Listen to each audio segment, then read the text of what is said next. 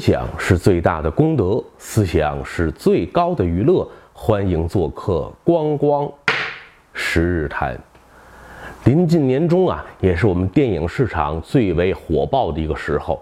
今天啊，光光就谈一谈咱们最近上映的两部热门影片，我自己的一些观后感。哪两部啊？就是《芳华》和《妖猫传》。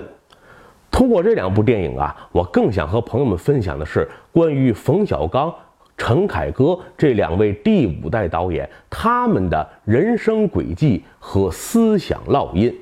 在大家惯有的印象里啊，这冯小刚和陈凯歌好似处在导演序列当中雅俗的两极。这冯小刚啊，靠商业片起家，以娱乐大众赢得了市场，赢得了口碑，应该说是通俗文化在这个时代一个佼佼者、胜出者。而陈凯歌呢，大伙儿都觉得这个人整天是一副知识分子、思想家的面目出现，显得非常深刻厚重，是一个有哲学思维的导演，颇具精英意识。可在我看来啊，这两者的定位啊，应该正好互换一下。陈凯歌就是光光节目当中一直所批判的精英表人群的一份子。他的艺术人生啊，可以叫做烈女失节，而那个家境普通、非科班出身、以娱乐大众起家的冯小刚，在我看来，倒称得起是老骥从良。这民间可有一句古话：“烈女失节，远不如老骥从良。”先说说这部陈大导演的《妖猫传》。其实对陈凯歌的电影啊，光光本来就不抱任何希望。陈凯歌确实多年以来一以贯之，用他的实际行动证明，人家对他希望有多大，失望便有多大。可是啊，这次对于《妖猫传》。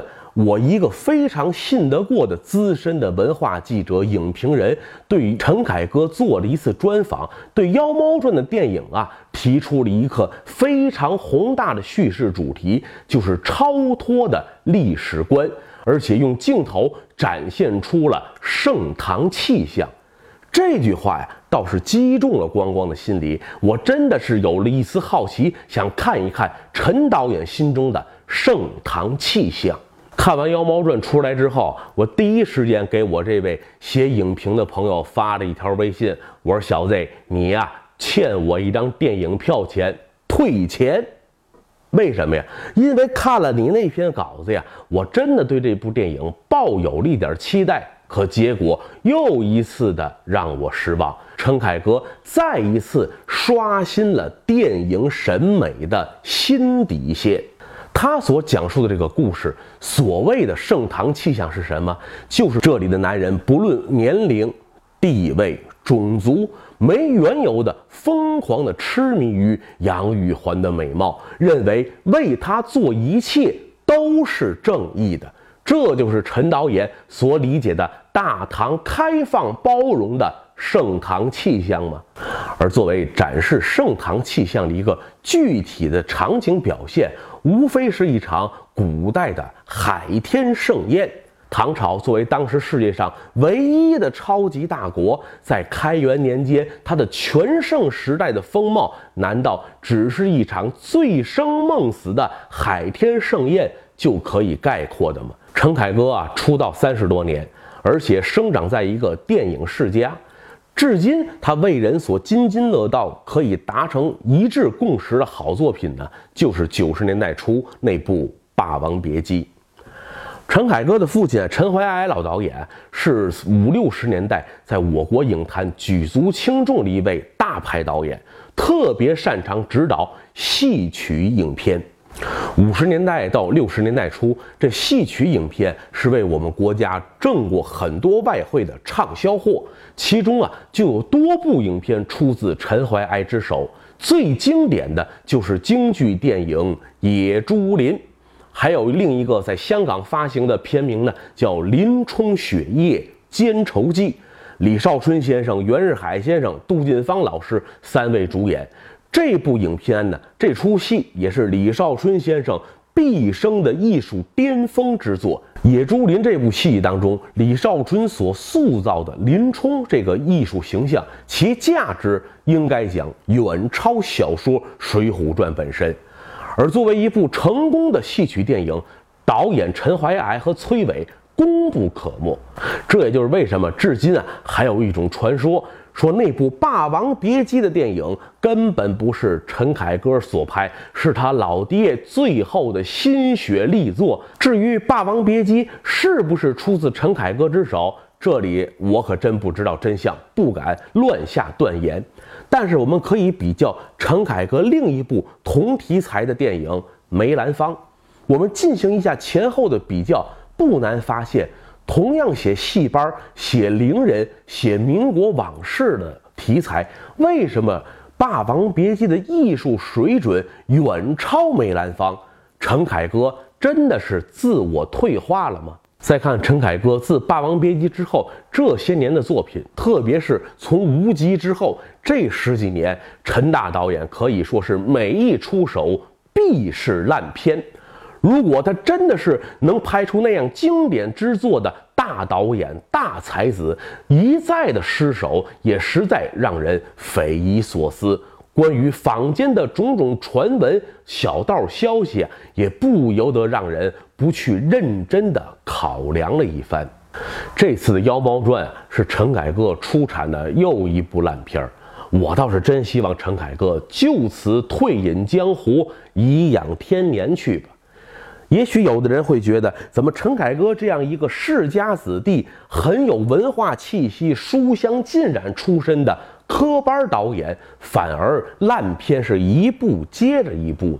其实啊，让我解释这件事情也并不难，就是陈凯歌是一个情怀远大于能力的人，志大才疏嘛，这是其一。其二，他的志啊。也是空泛的大，也是毫无意义的大。他并没有把握到什么是高雅的文化，什么是真正高深思想的核心真谛。这不就是光光一直批的精英表那种人吗？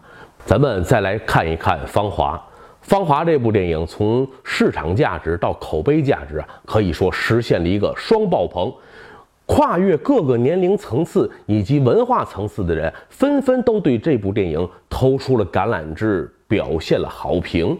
当然了，也有一些反对的声音，不同的声音说这部电影呢，实际是冯小刚一个意淫的作品，梦幻回忆的青春。还有的说法说，这个文工团当年啊，不过都是一些干部子弟躲避上山下乡的避风港而已。冯小刚啊，这是在跪舔二代。还有的影评人啊，认为冯小刚还是失于浅薄，怎么讲的如此蜻蜓点水呢？应该对那个时代进行更深刻的揭露和批判。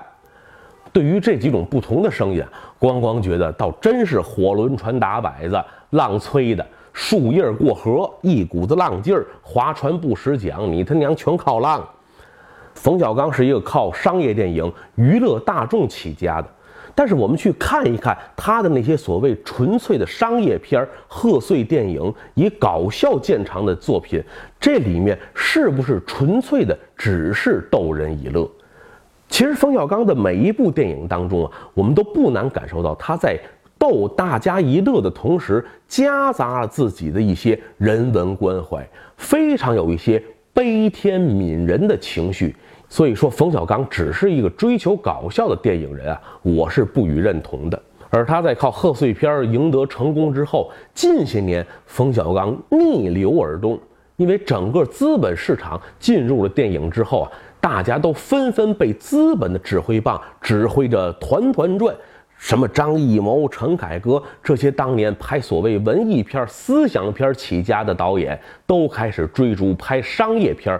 追逐商业利润，而冯小刚在这个时期啊，又显得格外的另类。他开始追求思想性、艺术性的作品，无论是唐山大地震、一九四二、我不是潘金莲，以及当下火热上映的《芳华》，都是冯小刚不断在追求自己文艺电影表达的一次次探索与尝试。拿这次的《芳华》来说，这部电影当中啊，冯小刚并不是没有讽刺，并不是没有怨怼。